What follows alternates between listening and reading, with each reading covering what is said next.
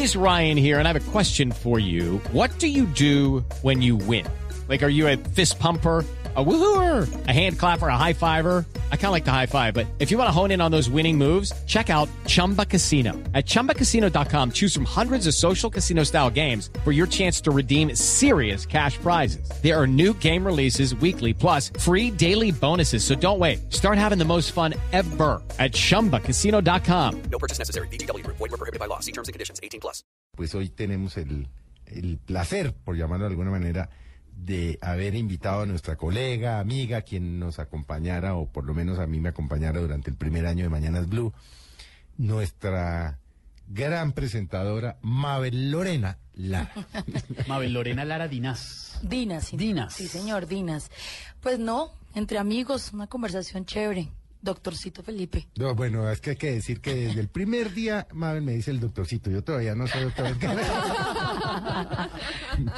Pero siempre me ha dicho el doctorcito. Mi doctorcito. Bueno, Mabel, hablemos de la maternidad. Uy. ¿qué Hablemos de la maternidad. cuente? ¿Cuántos años es que tiene ya su chino? Tiene 15 meses, un año y tres meses larguitos. Luciano. Luciano. ¿Y cómo va? Divino. ¿Cómo va usted con Luciano? ¿Cómo manejar? No. Pero además lo- le pregunto, eh, como mamá, como mujer ocupada, como profesional, viene, presenta noticiero, tiene que ir, va, la mandan a Buenaventura, tiene que estar en La Guajira, se pasea por todo el país. ¿Cómo hace una mamá ocupada como usted para, para manejar un niño como Luciano? Es una dualidad, porque uno, yo primero quería tener hijos y luego dijo, tengo que tener un hijo, es lo que quiero hacer, quiero tener un hijo. Pero luego de estar allí en mesa eh, de trabajo de Mañanas Blue, tener una agenda ocupadísima de 4 de la mañana a 8 de la noche, todo el tiempo, pues cuando uno decide ser mamá, uno dice, bueno, vamos a parar un poco. Pero eso también eh, lo pone uno en confrontación todo el tiempo, porque profesionalmente uno siente que sí tiene que dedicarle tiempo al hijo. O al menos esa es mi opción o mi, mi- mi mirada de ser mamá. Ha sido difícil en la medida en que ese, ese desapego, esa de que es un ser individual, pero que puede, puede convivir con mamá y sin mamá, ha sido para mí muy complejo. Yo dije que no iba a tener un hijo para que lo criara la niñera. ¿Y quién cría a la niña? ¿Y quién cría al bebé? Pues la niñera. Sí. Finalmente, eso es lo Pues, que les pasa a pues, las, tiene- o las abuelas. Sí, pero yo no tengo abuelas acá. Claro, pero cuando tienen los recursos, pues entonces meten la niñera, la nani, Sí, la abuela, la no. no. preferible que la abuela, porque finalmente es alguien de del grupo familiar así me Sí, exacto. aunque yo tengo una muy buena mano ayuda ahí en mi casa, pero es muy difícil para mí en dos planos. Dedicación bebé, ahí hay que apostarle a bebé para que, que esté con su y mamá y papá, pero profesionalmente también. ¿Usted se imaginó cuando, cuando, yo me acuerdo, además cuando me dijo, ay, doctorcito, yo quiero tener un bebé, yo le dije, uy, y estábamos madrugando, en esa época llegamos aquí a Blue Radio a las cuatro y media, veinte para las cinco de la mañana, arrancando el programa. Sí, señor. Mañana Blue. Yo le decía, Mabel, ya lo pensó, sí que yo quiero tener un bebé. Entonces se imaginó que eso era tan jodido. Se lo digo porque es que uno ve a las mamás reventadas. No, no, no por el sino uno las ve reventadas, Mabel. Sí, las mamás modernas son, sí, claro, porque es que uno sigue siendo mamá las 24 horas. Y los festivos, que es cuando debería descansar, sigue trabajando, trabaja el doble. Pues porque la niñera tiene que salir o tiene, bueno, pero para eso tiene uno un hijo. No me imaginé que iba a ser tan, tan, em, no difícil, el tema es tan complejo, porque la culpa a uno le sacan la placenta y le meten la culpa. Eso es de una, una empresa. ¿Cómo es esa tesis? Pues es que una vez eh, no está conmigo, va a ser niño malcriado, no va a estar conmigo. Eh, tengo que dejarlo un día porque tengo que ir a hacer un cubrimiento en tal parte. No. Dios mío, ya mi hijo no me va a reconocer. Qué mala madre soy Va yo porque estoy trabajando. Entonces, sale placenta, meta culpa de una. sí, la sí, de culpa una. y uno arrastra. Exacto. O por ejemplo, sale con las amigas y se va a tomar un vino, una champañita, cualquier cosa. Y uno regresa a la casa y uno está allí y es, "Ay, lo dejé solo pero lo dejé, pero yo porque trabajo, o sea, no se da tiempo para uno. Entonces la culpa todo el tiempo está en su vida. ¿Cómo fue la decisión de dejar Mañanas Blue? Fue, fue principalmente por esa decisión, ¿no? Por tener el bebé. Sí, fue muy difícil en la medida en que en Mañanas Blue estaba ejerciendo, haciendo periodismo todos los días. Porque para nadie es una mentira que uno en radio pues se fortalece eh, profesionalmente en el día a día, genera opinión. La televisión informa, pero la radio genera opinión. eh, y todavía me cuesta. Yo a veces no los oigo. No, porque me da envidia. madrugar es muy difícil. no, porque me da envidia. Ah, por envidia. ¿Extraña Mañanas Yo Blue? pensé que era por la madrugada tan No, yo berraca que nos extraño pegamos Mañanas los que Blue. hacemos radio por la mañana. Porque además, y me lo decía un día una peluquería, una señora, hicimos un equipo muy chévere. Sí. Y De como me siento amiga también de Felipe, entonces era, era con su buen sentido, ese humor tan, humor tan inteligente y tan rápido, entonces, Y tan mal hablado. uy. pero fascinante. Todavía la gente le dice a uno en la calle, no, a mí me encanta ese señor, es lo máximo. Yo, es así, en la vi- no, es, no, es, no es pose, él es así. Es así. Y la información que está allí, que uno puede hablar con la fuente directamente, porque... La mediatez de la radio. ¿no? Sí, porque la verdad es que cuando uno hace televisión, no crea que me talla un poco eso de la presentadora. Porque yo me siento periodista. Pero no, pero es presentadora, pero es, es Claro. periodista, hace reportajes. claro, pero de todas formas uno sí tiene esa limitante. De que está en la Pero usted pantalla. volvería, ya después de haber estado, por ejemplo, en Mañanas Blue seis horas diarias y obviamente de haber hecho reportería, porque usted arrancó como reportera en Cali. Sí, sí, sí, sí, sí. En Telepacífico. Sí, sí, sí. O sea, arrancó de en la calle, Mm. reportera, micrófono en la calle, y cobra noticias y vaya y que no sé qué y todo.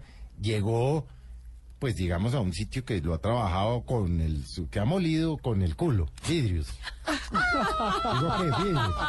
No, usted, usted volvería a coger y decir, me voy para la calle. sí. Lo hace, en Caracol lo hace, pero ya no con la, con la cantidad de tiempo que tenía que hacerlo cuando estaba en Telepacífico. Sí. Lo haría sin temor. Haría reportería. Con, preste mi micrófono que me voy para la Me calle. encanta.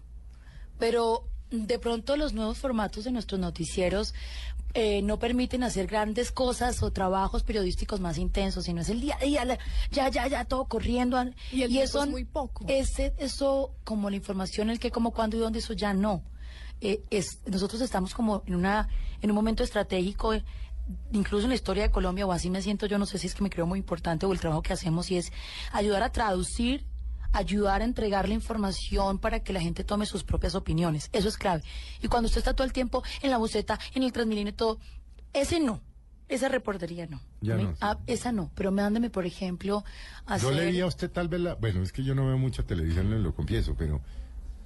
¿Qué le vi yo hacer a usted que en Washington cuando trataba libre comercio? ¿Hay algún... O la reportería del Mundial, por Sí. ejemplo. No, no, no, pero no, la, la del Mundial la Está vimos. chévere, pero no. Esta, ese tipo de cosas, Felipe. Que fue y se metió por allá en Sí. un cuarto donde no se había metido ningún otro periodista. Sí, sí, ese tipo de cosas. Eh, eso lo haría feliz.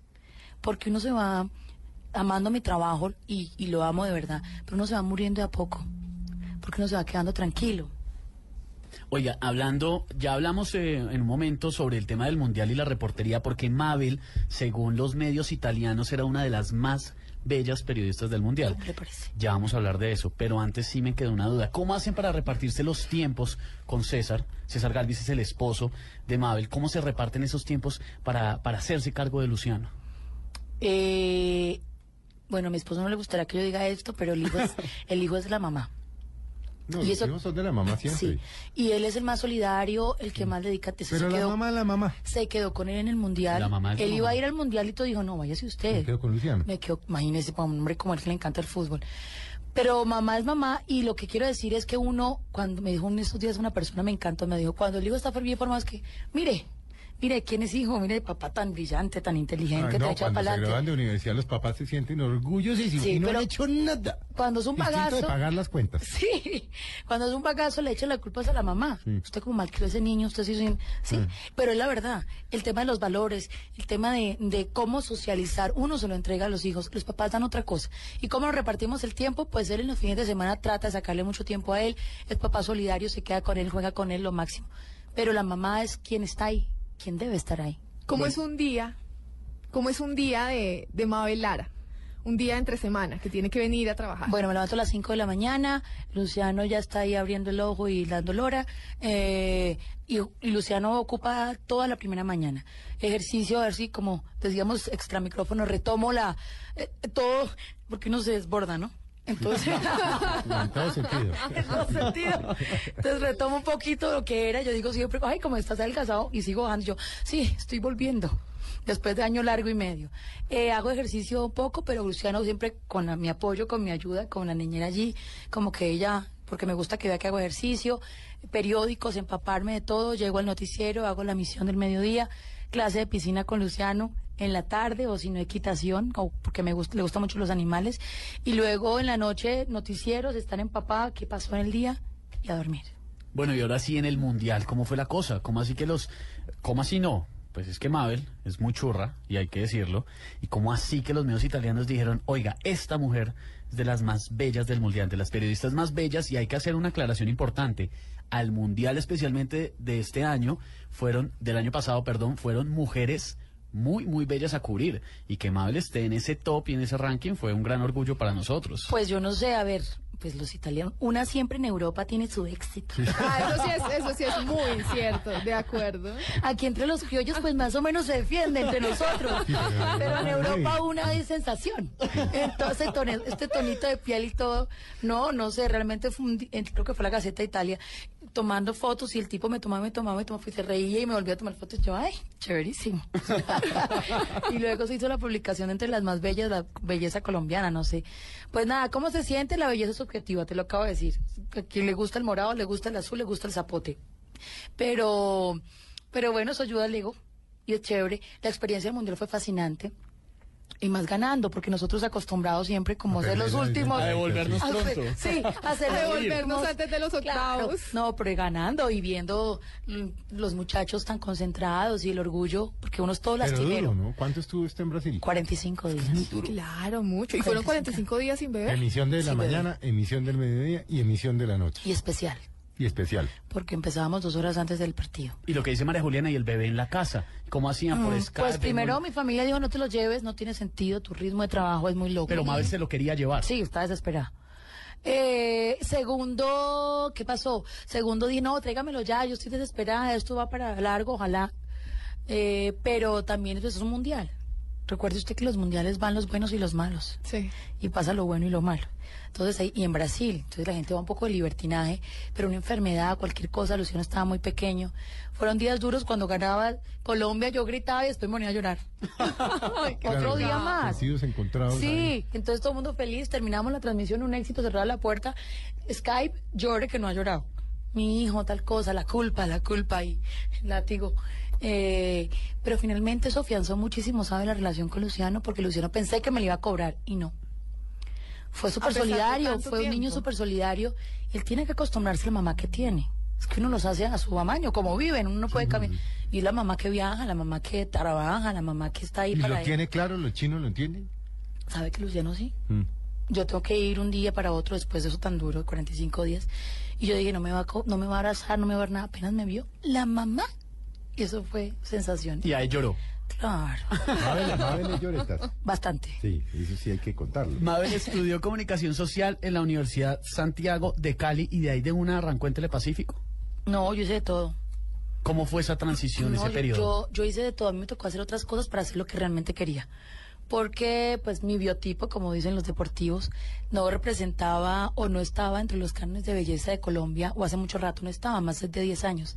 Entonces, eh, la gente no me veía en ese perfil. Entonces, hice de todo lo que te puedas imaginar. ¿Qué hizo? A ver, transmisiones de movilizaciones, eh, mm, ataques guerrilleros, eh, reinados de belleza, eh, ¿qué más? Cubrimiento de todas las ferias, fiestas y eventos en el suroccidente colombiano, Carnaval de Negros y Blancos en Pasto, eh, nos chocó también mucho, Cauca, Valle, Nariño y Chocó, ahí tengo mis, mis comienzos, pero eso me formó. Primero me formó en calle y segundo me formó en documentación. Yo hacía transmisiones de tres horas, cuatro horas sobre eventos, X eventos. Tres horas hablando uno. Una bestialidad. Entonces creo que eso es lo que me ha permitido consolidarme en, en- en los directos o la gente me dice, usted es súper fresca, pero es un poco... Entonces, por ejemplo, carnaval, ¿sobre qué voy a hablar? Me- me- no me quiero decirlo, pero sí, me tragaba tres, cuatro libros sobre la fiesta, sus orígenes, cuáles son los símbolos, por qué lo hacen, qué representa para la gente. Entonces, tú Claro, tenías... para tener contexto. Tú tenías contexto y tenías de dónde hablar del tema. No solamente qué linda la carroza, muy elegante el artesano, el lugar común. Y en el ejercicio periodístico, pues la calle es eso. Te forma Mm. en diferentes miradas, diferentes voces, diferentes formas de, de apropiarte de la ¿Pero realidad. usted era niña de la casa? Muy. De sus padres, pues niña Sí, de... sí, yo no puedo decir, ay, no, yo he sido niña de mamá y de papá. Consentida. Muy. Y sigue siendo consentida. Muy, muy consentida, por eso lo llorona. Eh, De acuerdo. No, hija de papá y mamá, eh, Entonces, ¿a normal. usted le, se le pagaron la universidad? No, no, yo soy clase media normalita No, y aspirando a clase de. ¿Quién no cree que ya para arriba? No, clase media que sus papás le dan su universidad. Mi mamá es una mujer de academia, formada, de maestría, de doctorado, entonces para ella Mm. La era educación era clave o es clave. es. Ella, cuando yo empecé en comunicación, esto eso es modelaje, me decía. Y yo indignadísima, no, mamá, esto es periodismo. Y hasta el final me dijo, pero ¿por qué no buscas, no sé, algo empresarial, la academia, el trabajo, no sé? Pero poco a poco creo que también con mi oficio fui demostrándole que esto lo que estoy haciendo y lo que seguiré haciendo es lo que me gusta, que es periodismo. Y, pero para ella fue duro. Mi papá sí es chochero de lo que quieras.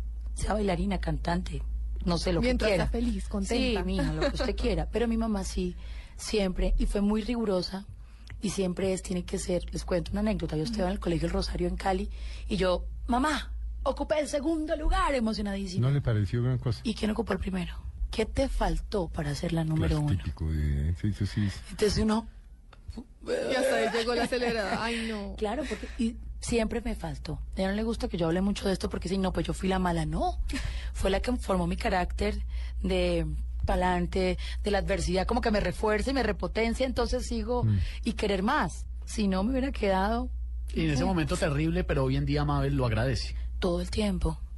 Porque es el carácter que te forma en la dificultad, ¿no? ¿Hermanos? Mabel, Una ¿tiene hermana, mi mejor amiga.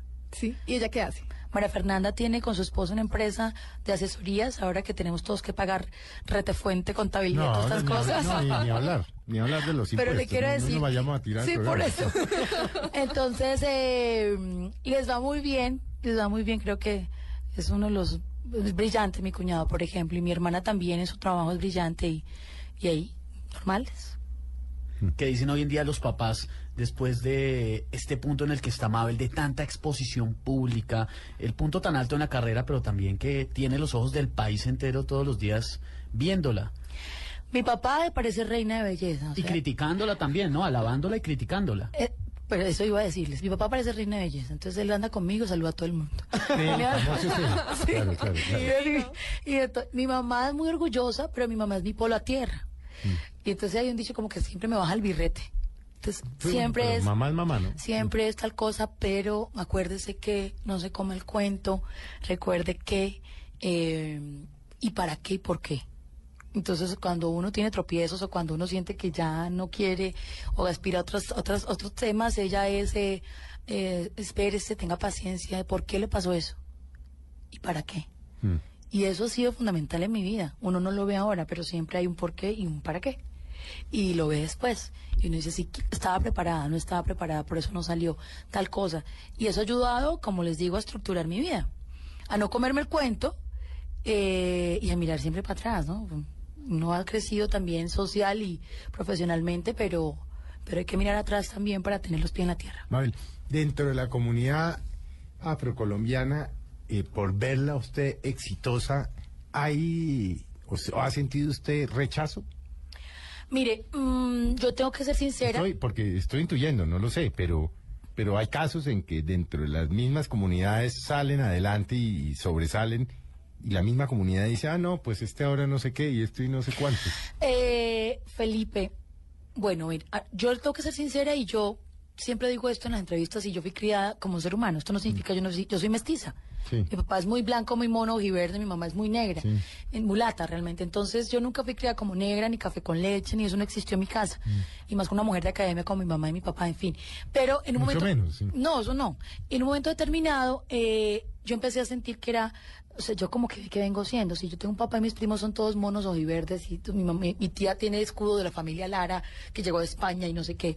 Y veo a mis negros que son eh, negros de, de- digamos que mi familia negra es, yo no puedo decir campesina, pero sí propietaria de tierra y todo eso, de la- del, del- del tema del Cauca, cam- tema de Cauca propietario negro, me imagino, yo no sé.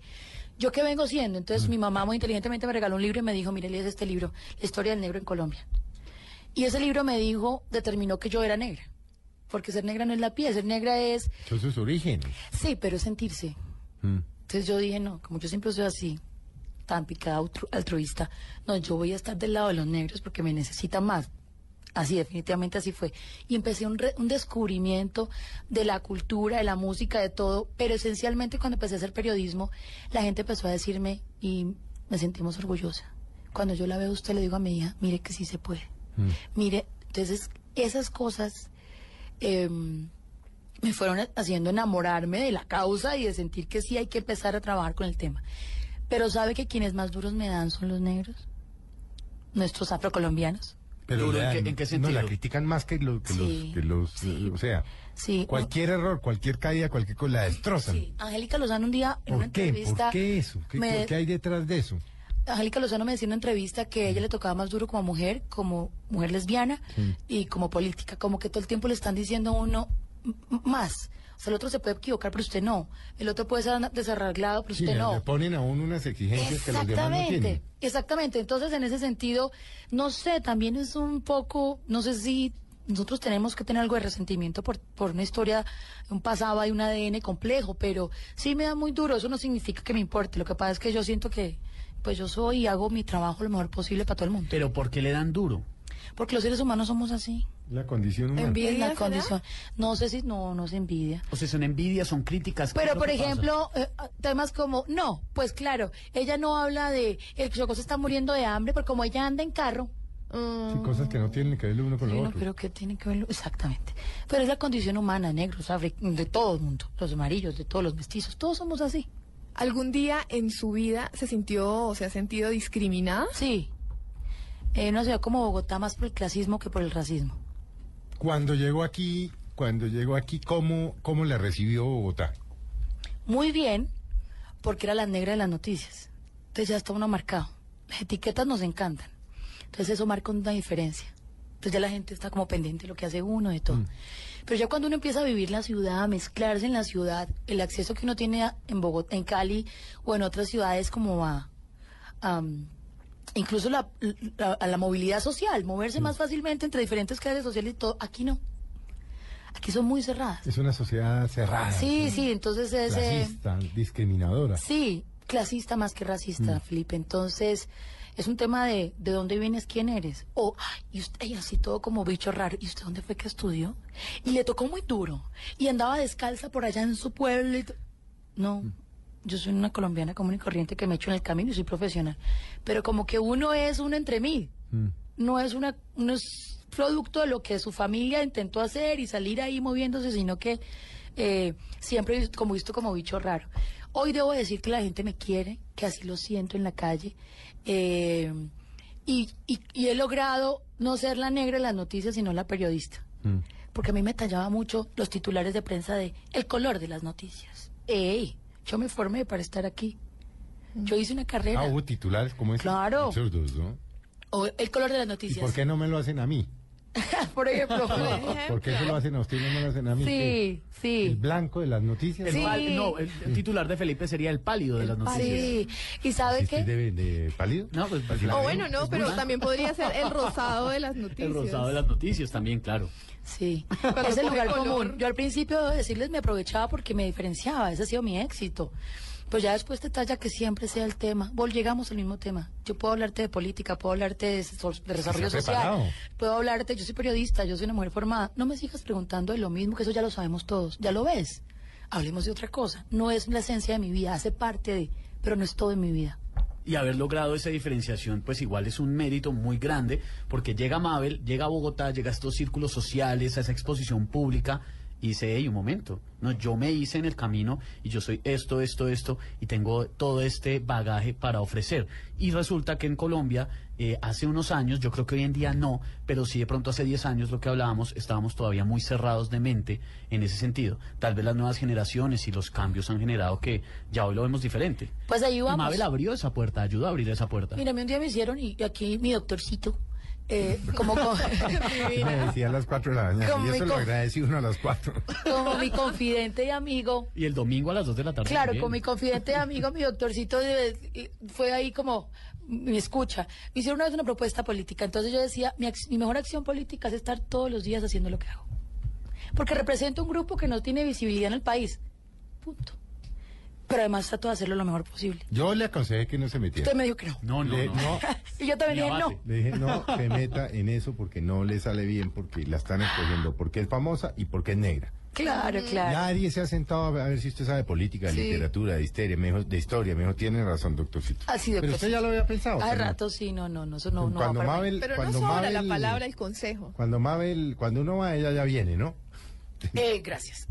Vamos a hacer un breve corte, ya seguimos con Mabel Lorena Lara. Fíjense, una mujer berraca, chapa adelante, y un ser humano excepcional, maravilloso, y por eso, pues, hoy la tenemos en Mesa Blue. Quédense con nosotros, ya volvemos.